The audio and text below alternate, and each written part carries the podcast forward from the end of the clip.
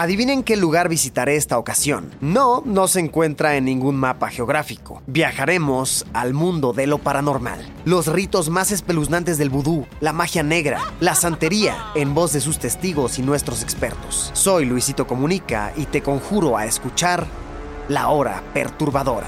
Todos los miércoles un podcast original de Spotify. Escúchalo gratis. ¿O qué creías? ¿Que al inframundo me iba solo? Pues no. Tú vendrás conmigo.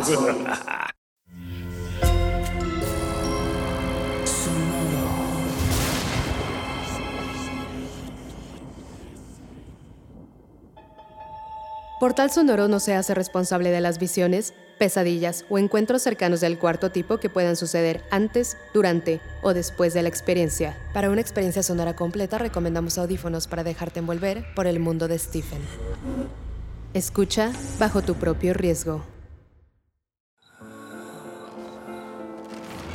Stephen despierta a medianoche con una palpitación encima del ojo izquierdo.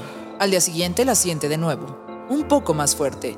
El tercer día es un dolor insoportable en comparación con cualquiera de sus resacas.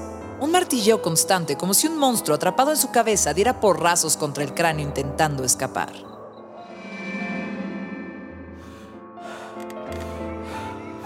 El zumbido, el abejorreo. ¿Qué dices? Jane pone una taza humeante de café frente a Stephen, que se aprieta la cabeza sentado en la barra. Nada, este puto zumbido, como si tuviera un millón de abejas en el cerebro. Ya no escucho más que los latidos de mi corazón y los engranajes de mi pensamiento, todos moviéndose como si hubiera una batalla en mi cabeza. Desearía que pararan de una maldita vez. No sé dónde lo leí, pero si los deseos fueran caballos, los mendigos serían jinetes, Stephen. Deberías ir con Ross.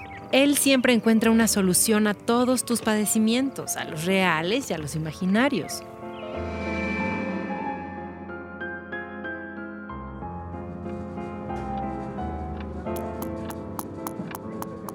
Así que tienes un zumbido. ¿Y eso es peor que escuchar esa voz? El doctor Ross toma notas. Levanta un dedo sin alzar la vista. Stephen se queda sin responder. Ya, ya sé que la voz te ayuda a escribir. Pero bueno, el zumbido. ¿Cuántos días lleva? ¿Es paralizante? ¿Lo sientes, digamos, físicamente? Ross, dentro de mi cabeza hay una esponja llena de dolor y cuando lo consigo me escondo de ella lo mejor que puedo. Esconderse del dolor es una reacción sensata, aunque de utilidad relativa.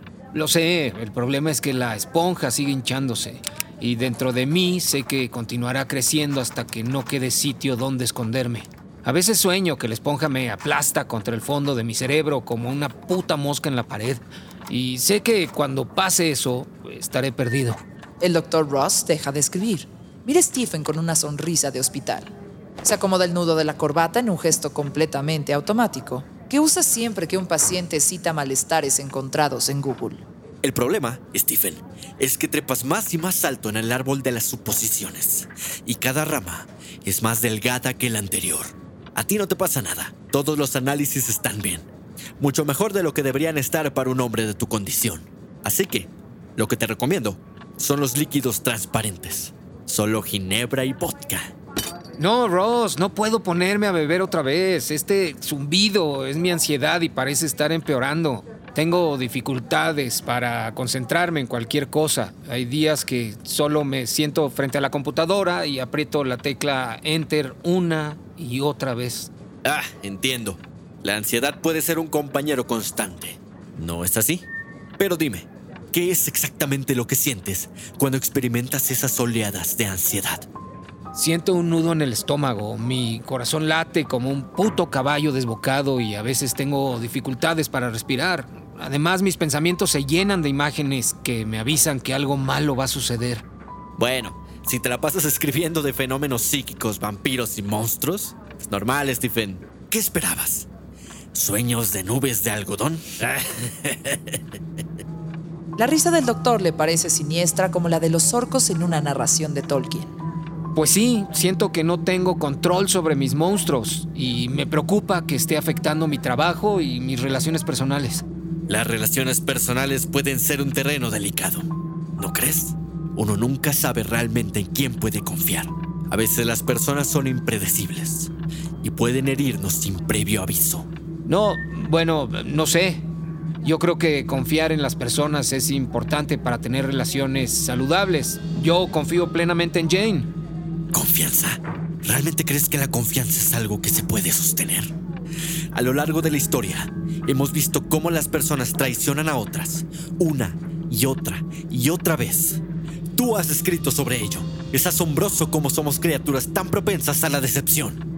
Stephen mira a su doctor sin entender realmente qué está haciendo allí y a dónde quiere llegar el doctor con esa conversación. Comienza a sudar y piensa que pronto apestará como un cerdo en una sauna. ¿No crees que escribir tanto está afectando tu vida? La vida creativa es absurdamente corta. Quiero abarcar todo lo que pueda mientras pueda. Pero parece que eso te está afectando, Stephen. Quizá ya no distingues lo real de lo imaginario. No creo que escribir sea una enfermedad mental, pero debo admitir que cuando estoy trabajando el tiempo y el mundo real desaparecen. Ahí lo tienes. Piensa que si dices la verdad sobre cómo se comporta la gente, a veces te encontrarás con que la vida realmente imita el arte. Y quizá por eso ese zumbido está ahí. Quizá tu cabeza está somatizando a tus monstruos, porque físicamente estás perfecto. Eso es una estupidez. Ahora el doctor Ross te está psicoanalizando.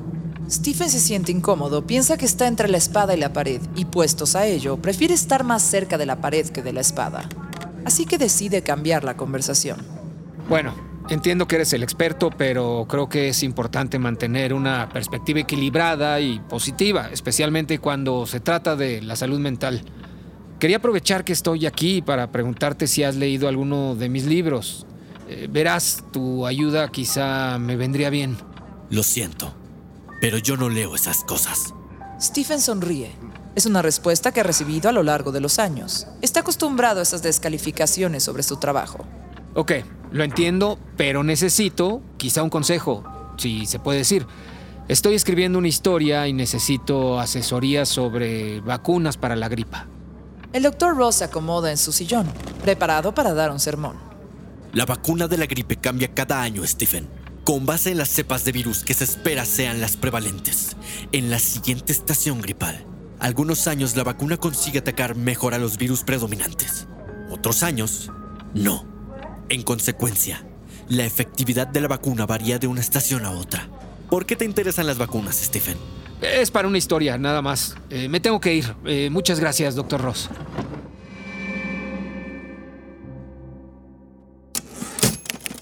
Stephen escribe, aporreando las teclas. La máquina se ensangrienta con el choque de un vehículo contra una gasolinera. El conductor baja arrastrándose y vomita en la acera. En el sitio del pasajero está sentada una mujer y una niña de tres años recostada en el regazo de su madre. Ambas están muertas. Sus cuellos rotos y su piel de color negro púrpura. Sus párpados hinchados ocultan unos ojos desencajados. La mujer aprieta la mano muerta de la pequeña. Sus narices chorrean una mucosidad espesa, coagulada. Las moscas zumban posándose en los cadáveres, entran y salen de las bocas abiertas y las quijadas rotas. Es un espectáculo espantoso. Vaya, parece que fue fructífera la visita al Dr. Ross. Sí, me aclaró algunas dudas respecto a las vacunas y pude avanzar con esta maldita novela. Los días pasan, Stephen termina esa historia y tiene otra entre manos, un mundo encerrado en sí mismo donde el oxígeno se agota. El zumbido en su cerebro ya es una constante como el motor de los vehículos en una autopista nocturna, pero le sirve de pretexto para volver con el Dr. Ross.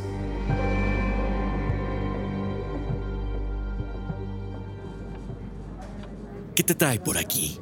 Tengo unas cuantas preguntas y tú eres un tipo muy empático, así que pensé en buscar tu ayuda. A veces me pregunto si la empatía no es más que una simple máscara que usamos para ocultar nuestros verdaderos deseos y necesidades. Eres un cínico, doctor. Tal vez la empatía puede ser solo una herramienta útil para obtener lo que queremos. ¿No, Stephen? Siento que estás siendo un poco negativo en este momento, querido doctor. El Dr. Ross vuelve a reír con ese sonido que recuerda de los orcos de Tolkien. Stephen siente un escalofrío, una punzada eléctrica que le eriza la piel. Lamento mucho si te he dado esa impresión. Lo que sucede es que simplemente me sumerjo en la complejidad de la mente humana y me pierdo en sus sombras, exactamente como tú. Es solo que me intriga mucho cómo funcionan realmente las cosas detrás de las apariencias. Pero no te preocupes. Estoy aquí para ayudarte a superar tus dificultades. De una manera u otra. Stephen se limpia el sudor de las manos en el pantalón. Suspira. Piensa sus preguntas, las ordena en la cabeza y entonces decide. Si tuvieras atrapadas a muchas personas en un lugar en el que se está acabando el oxígeno, ¿cómo las ayudarías a respirar? Asfixia, ¿eh? Muy bien. El doctor pondera. Por su mente pasan muchas situaciones y soluciones hipotéticas. Stephen espera, atento. ¿Es una casa? ¿Un coche? ¿Un pueblo? Digamos que es un pueblo atrapado al que se le acaba el aire, ya usaron todos los tanques de oxígeno de los hospitales y de buceo, y el oxígeno se acaba, es cuestión de tiempo. ¿Se te ocurre algún medio de suministro de aire para mis personajes que dure unos cinco minutos? Lo necesito para el clímax de una novela y no encuentro la solución. ¿Has pensado en las llantas? Stephen se sorprende. Frunce el ceño y levanta las manos. ¿De los coches? Claro, neumáticos.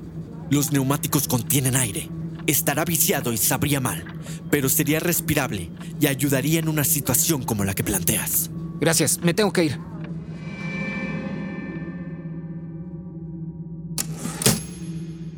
Con el tiempo, el Dr. Ross se convierte en uno de los colaboradores habituales de Stephen. Le resuelve dudas, le plantea circunstancias, lo mete en laberintos.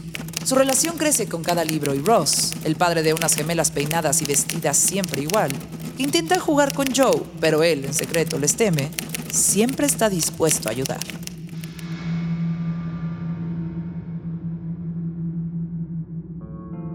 Una mañana, el médico se siente mal, cada vez peor, pero los días pasan sin que sea capaz de diagnosticarse. Por primera vez en muchas décadas visita su hospital como paciente y ahí un fallo renal lo postra en la cama. El doctor sabe lo que eso significa. Sabe que el tratamiento con la hemodiálisis que filtra la sangre fuera del organismo eliminando toxinas no lo salvará. Sabe que deambulará con una bata abierta por la espalda atado a un suero. Y todo ello, lentamente, se hace realidad. El paciente, uno más, pasa a ser parte de la morgue.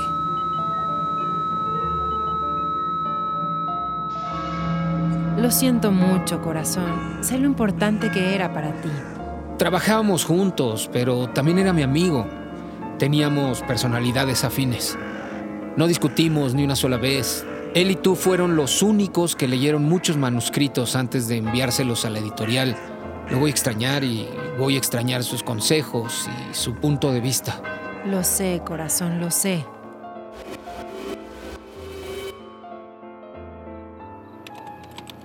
Stephen corrige un nuevo manuscrito. Un libro que será de niños con poderes telepáticos y telequinesis en el que las huellas del Dr. Ross están por todas partes. Las pruebas en recién nacidos y la forma de crear gas venenoso a partir de productos domésticos son solo un par de aportaciones del doctor cómplice. Maldito Ross. Tú revisaste cada línea, me ayudaste a avanzar hacia mi objetivo, hacer verosímil lo imposible. Stephen termina su revisión. Guarda el archivo en la carpeta de borradores. Se pone a buscar información en Internet sobre el funcionamiento de los elevadores y algunas de las características del nuevo iPhone. Hace clic en una y otra página, copiando algunos de los datos para una nueva idea que ronda en su cabeza. Stephen interrumpe la búsqueda, sorprendido porque es casi medianoche y porque esa alerta de correo nuevo es a su mail personal, que muy pocas personas conocen. En cuanto ve el remitente, un temblor se apodera de su cuerpo, un espasmo domina sus músculos y su razón. E- e- Esto es imposible, es una puta broma.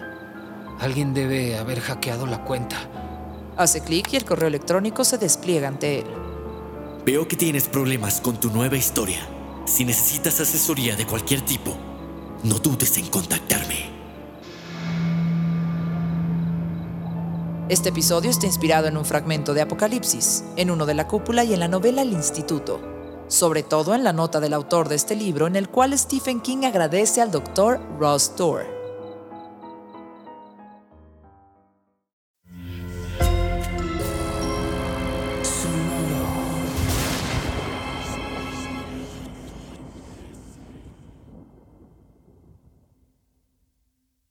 Adivinen qué lugar visitaré esta ocasión. No, no se encuentra en ningún mapa geográfico. Viajaremos al mundo de lo paranormal. Los ritos más espeluznantes del vudú, la magia negra, la santería, en voz de sus testigos y nuestros expertos. Soy Luisito Comunica y te conjuro a escuchar La Hora Perturbadora.